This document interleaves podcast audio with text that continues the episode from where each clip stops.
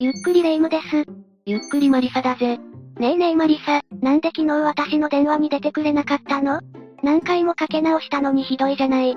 悪い、昨日は時間を有意義に使うために一日中スマートフォンを手放して生活してみようと思って、電源を切ってたんだ。確かにスマホを持つようになってから必要以上に時間を消費してしまうようになった気がするわね。でも私たちの生活になくてはならないものになっている以上、それを手放すことはできないんじゃないかしら。そう考えると電話とかの連絡手段がなかった時代の人々の生活はもう想像がつかないわね。本当に現代の技術には感謝しかないな。でも、そうだからといって古い時代の技術力を軽く見ることはできないんだぜ。中には現代でも再現できないほどのものだってあるくらいだからな。そうなの？もっと詳しく話を聞かせてよ。じゃあ今回は現代でも再現できない古代技術を紹介していくぜ。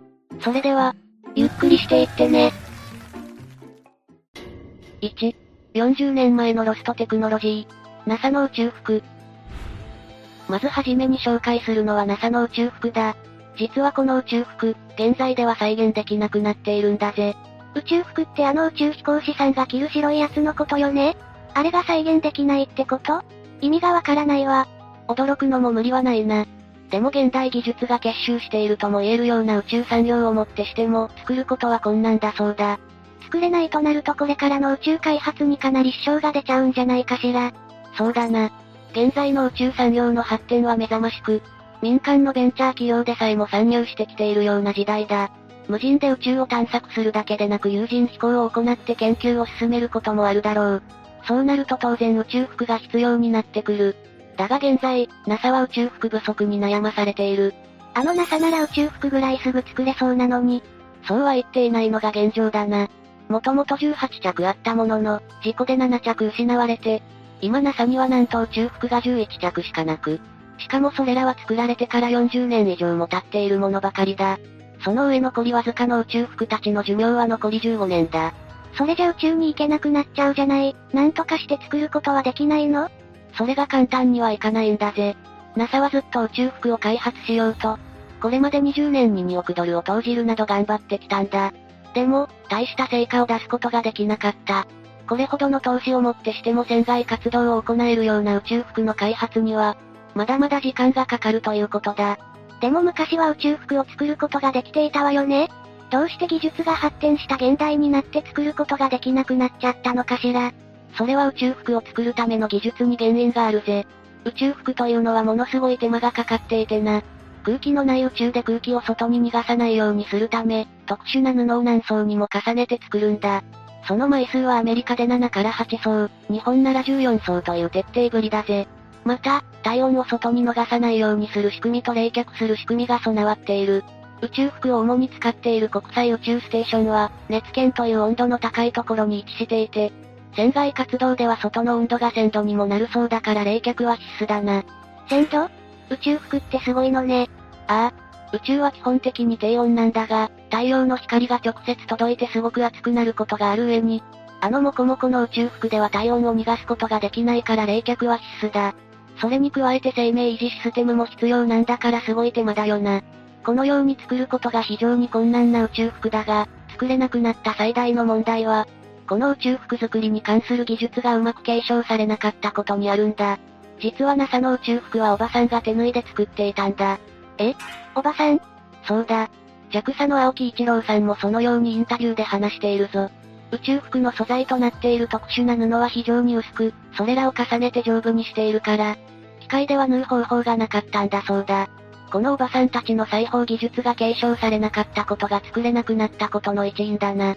作業的な方法までは継承できただろうが、技術まで受け継ぐというのはなかなか難しいことかもしれないな。高い技術力を持つ NASA が宇宙服を手作業で作っていたなんて驚きだわ。これだけ手間がかかるんなら値段もすごいんでしょうね。宇宙服は製造に1億円かかり、生命維持システムも合わせると価格は1着10億円にもなるそうだ。パーツ一つ交換するだけでも200万円くらいかかるらしいから、相当お金がかかっていることがわかるな。一着だけで私の家が何軒も買えちゃうじゃない。宇宙はやっぱりスケールが違うわね。NASA はこれ以上この問題を深刻化させないために、次世代の宇宙服を開発するための計画を予定しているぜ。また、40年使い続けているものをこのまま補修しながら使い続けるか、新型の宇宙服を開発して実用化するのかコスト面での選択を迫られているな。絶対新しいやつ作った方がいいって。これから火星に行ったり、さらに遠くの宇宙に行ったりするだろうから必要よ。宇宙の謎を解明するためにも早く新しい宇宙服ができてほしいものだな。2、計算し尽くされた古代の産物。ローマの水道橋。お次に紹介するのはローマの水道橋だ。この橋は紀元前312年から3世紀にかけて古代ローマで建設された。ローマ水道を川の上に通すために作られた。そんな昔に水道があったなんてすごいわね。どんなことに使われていたの？この水道橋はローマの都市に生活のために水を届けるために使われていたんだ。紀元前に始まり、地中海に広大な領土を持ったローマ帝国には、道路、神殿、円形闘技場、大浴場のほか、水洗式の公共トイレまで存在していた。ローマ帝国が栄えたのは整備された公共施設によって快適な生活が提供されていたことも大いに関係がある。そのためには水の確保が必要不可欠だったんだが、当時のローマの都市の一つ、ネマウスでは人口増加によって公共施設の水が不足してしまっていた。そこで水不足解消のために水源が選ばれたんだが、その泉から水を引くには 50km もの水路が必要だったんだ。そこで時のローマ皇帝アウグスプスの部下、アグリッパの命令で水路の建設が始まったという流れだな。当時からするとすごい技術だったんじゃない？そうだ。この水道橋から古代ローマがいかに高い技術力を持っていたかが伺い知れるぜ。すべての道はローマに通ずということわざがあるように古代ローマでは道路網が発展していた。このようにしっかりと整備されたインフラは水道も例外ではない。中でも高度な技術が使われていることを象徴しているのが、フランス南部、ニーム近郊のガール川に架かるこの水道橋、ポンプガールだ。一番上に水が流れるようになっているのね。一体どんな技術が使われているの？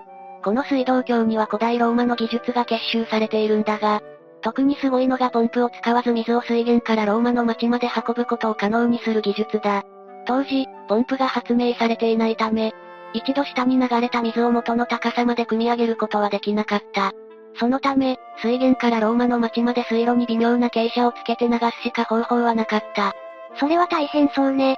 短い距離ならともかく途中で流れが止まっちゃいそう。そうだな。驚くべきことに最も長い水道、ハドリアヌス水道は長さ141キロの長さにもなるそうだ。ローマ水道は非常に精巧で、1キロあたり34センチの傾斜で設計されている。そして長さ 50km の水路では水源から町まで17メートルの高低差しかない。この水道の建設の時に問題となったのが途中にある川をいかにして横断するかだった。そこで建設されたのが16階建てのビルに匹敵する高さ49メートルの水道橋。ポンプがあるだというわけだな。この高度な建築技術で作られた水路は、ポンプなしで1日に2万立方メートルもの水をローマに供給し続けた。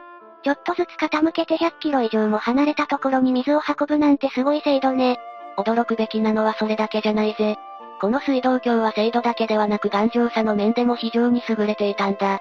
三層構造になっているこの橋は川に大量の水が流れ込んでも、水圧を分散して崩れることを防げる仕掛けがあるんだ。その仕掛けのおかげで2002年にフランスを襲った大水害でも壊れることはなかった。2000年以上前に建設されたのよね？丈夫すぎじゃない？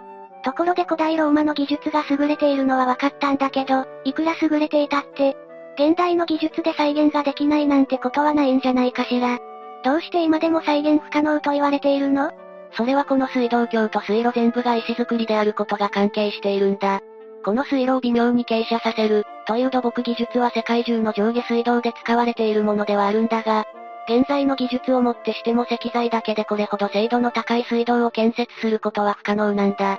そしてその技術が失われてしまった理由は、水道の完成以降新しい水道を建設する必要がないほど、高性能だったため、誰も作らなくなって技術が継承されなかったからだ。ちなみに今でもこのローマ水道はバリバリ現役だぜ。本当にすごいわね。現代よりも高度な技術を持っていたなんてロマンある話だわ。ああ。現在水道橋に使われる技術について研究が進められているから、これから何か新たな発見がありそうで楽しみだ。3. ペンは剣よりも強し、アルキメデスの熱光線。三つ目に紹介するのはアルキメデスの熱光線だ。こちらは現代でも再現不可能なものとはちょっと違うんだが、古代の高度な技術を示すものになっているぞ。なんだか、かっこいい名前ね。どんなものだったのかしら。アルキメデスの熱光線は古代ギリシアの有名な科学者、アルキメデスが戦争で用いたとされる伝説の兵器だ。この兵器が使われたのはギリシャとローマの戦争真っ只中である紀元前214年から、紀元前212年にかけて行われたシュラク祭包囲戦。アルキメデスのふるさとであった海辺の地域シュラク祭が、ローマ艦隊に包囲され、追い込まれた時彼の兵器が姿を現した。アルキメデスは大きな鏡を何枚も用意させ、それらを城壁に並べたんだ。そして鏡を持つ兵士たちに、近づいてきた敵艦の黒い部分に向けて鏡の反射光を集めるように命じた。すると、その船はたちまち炎上して沈んでいったという。こうしてアルキメデスの才能の助けもあってシュラク祭は3年もの間ローマ艦隊の攻撃に耐え続けた。まさに科学の勝利ね。でも実際に鏡で太陽光を集めたくらいで船が燃えるかしら。それについては後世に行われた検証で理論上は可能だという結果が出ているぞ。14世紀頃の科学者たちはアルキメデスの時代に実現可能な手法で熱光線の再現を行った。その結果、磨かれた青銅や銅でできた盾を鏡の代用として使うと、太陽光を標的に集めることができたそうだ。また、1973年にギリシアの科学者、イオニアス・サッカスがアテネ郊外のスカラガマス海軍基地で行った実験でも再現が成功している。彼は縦1.5メートル、横1メートルの銅で被膜された鏡を70枚用意し、約50メートル先のローマ軍艦の模型に向かって太陽光を照射した。すると数秒で船は炎上した。本当に実現できることだったのね。この他にも兵器の実在を裏付ける結果を出した検証がある。2005年10月、マサチューセッツ工科大学の学生グループは、一辺約30センチの四角い鏡127枚を用意し、木製の模型船に約30メートル先から太陽光を集中させる実験を行った。するとやがて反転上の発火が見られた。しかし、空が曇り出したため20分間の照射を続けてもこの時は船を燃やすことはできなかった。だが、この結果から気象条件が揃えばこの手段は兵器として成り立つと結論付けられたみたいだ。ちょっと証拠としては弱い気もするけど全くありえない話だったとは言えない気がするわね。しかし、やっぱりこのアルキメデスの熱光線は作り話じゃないかという話も多くあるんだ。その理由として挙げられるのが、太陽光を集めて照射できたとしても、木でできた船が燃え上がるまでかなりの時間がかかること。兵器が使われたとされるシュラク祭は東岸で、太陽の光が届く時間が限られていて現実的ではないこと。同じように敵の船を燃やすのならば火をつけた矢とか、カタパルトで射出する太矢の方が実用的であることだな。確かにそう言われると怪しい気もする。だが、この兵器に使われた知識が現代にも通用するような高度な技術であることに変わりはないぜ。現代においてアルキメデスの熱光線と同じ原理を利用しているものとして挙げられるのが、ネバダソーラー湾だ。これはアメリカ、ネバダ州の砂漠の中に位置する、巨大な周光型太陽発電施設で、太陽の極面鏡が熱を発生させタービンを回すことで発電している。ここから1万4000世帯に供給できる電力を発電できるんだ。すごいわね。それにしても、古代の熱光線を出すような兵器ってすごくロマンがあるから、存在していてほしいわ。現代からすると実用性の面で否定されることも多いけれど、現代の技術にないような記録されていない何かすごい技術が使われていた可能性もある。確かにアルキメデスくらいの天才ならそんなことがあってもおかしくはないね。考えるだけでワクワクするわ。4. もはや現代レベル、古代アンデス文明の金属加工技術。お次に紹介するのは古代アンデス文明の金属加工技術だ。こちらも高度な古代技術を語る上では欠かせない内容となっているぜ。アンデス文明は紀元前1000年頃から紀元56世紀にかけて現在の南米大陸、ペルーを中心とする太平洋沿岸地帯及びペルーからボリビアへ繋がるアンデス中央高地に存在した文明だ。15世紀頃に存在したマチュピチュで有名なインカ帝国なんかもこのアンデス文明に含まれるな。この文明の大きな特徴と挙げられるのが次のことだ。まず、文字を持たない。人々は文字の代わりに縄の結び目で情報を記録する、キープと呼ばれる手法を使っていた。縄を文字代わりにするなんてちょっと変わってるね。あまり高度文明っぽい感じしないけど。その他の特徴として鉄を製造しておらず、道具としては石器を用いる新石器段階に近かった。また、車輪の原理が知られていなかったなど他の文明に劣る点も見られたが、金や銀、銅などを加工する技術は他の文明よりもはるかに優れていたんだ。その技術は現代になって発明されたものに近いレベルとも言えるほどのものだった。なんか遅れた文明かと思っていたらすごい技術を持っていたのね。先に言ったようにアンデス文明は製鉄技術を持っていなかった。でも、金属加工技術を持っていなかったわけではないんだ。紀元前16世紀頃には、ペルー中部の産地で金の薄い板が作られていて、紀元前1世紀頃までには、金銀銅の合金の製作も行われるようになっていたみたいだな。この技術の中でも高度なのが、表面負荷という合金の表面の金を増やすものだ。どういうものかというと、まず金銀銅の合金を焼いて、表面の銀と銅を酸化させる。次に硫酸を使って銀と銅を取り除く。すると、表面に含まれる金が多くなるんだ。やり方は違うものの現代における電気メッキに相当する技術で、紀元6世紀にはこの技術が存在したというから驚くべきことなんだぜ。現代レベルの技術だったというわけね。どうやってそのやり方を発明したのかしら？それは定かではないがアンデス文明の人々は合金にすると金属の溶ける温度が低くなることを知っていて、それを利用していたようだ。加工技術によって黄金の装飾品がたくさん作られて栄えていたアンデス文明だったが、16世紀にスペインに侵略されたことでその歴史に幕を下ろした。車輪も持たず、馬がいなかったため馬車もなかったアンデス文明の人々は、銃を持ったスペイン人には到底叶わず、支配されてしまった。この時豊富にあった黄金の装飾品は回収され、溶かされてしまった。その上、金属加工の技術は発展しなくなってしまったんだ。素晴らしい技術を持っていたのに支配されちゃうなんてかわいそうだね。残酷な最後だったが、アンデス文明の人々は精密な石像建築など高度な技術を他にも持っているから、興味のある方は調べてみると面白いかもしれないぜ。ということで今回は現代でも再現できない古代技術を4つ紹介したぜ。割と最近の技術から2000年以上前の技術までいろんなものがあったけど、どれも本当にすごいものばかりで、昔から人類はいろいろなことを考えて、今に繋がっているんだなって実感したわ。そうだな。人類は古来からいろんなことを考えて考えてここまで来た。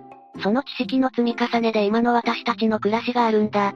今の生活を実現してくれた先人たちに時々感謝しながら日々を過ごしていきたいな。私も未来の世代のために何か考えてみようかしら。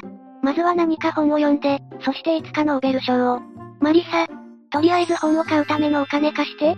それはダメだ。目標を持つのはいいことだが、本を買うための手順も考えられないような霊夢には未来はない。そんなというわけで今日の動画はここまで。動画が面白かったら、高評価とチャンネル登録よろしくお願いします。最後までご視聴いただきありがとうございました。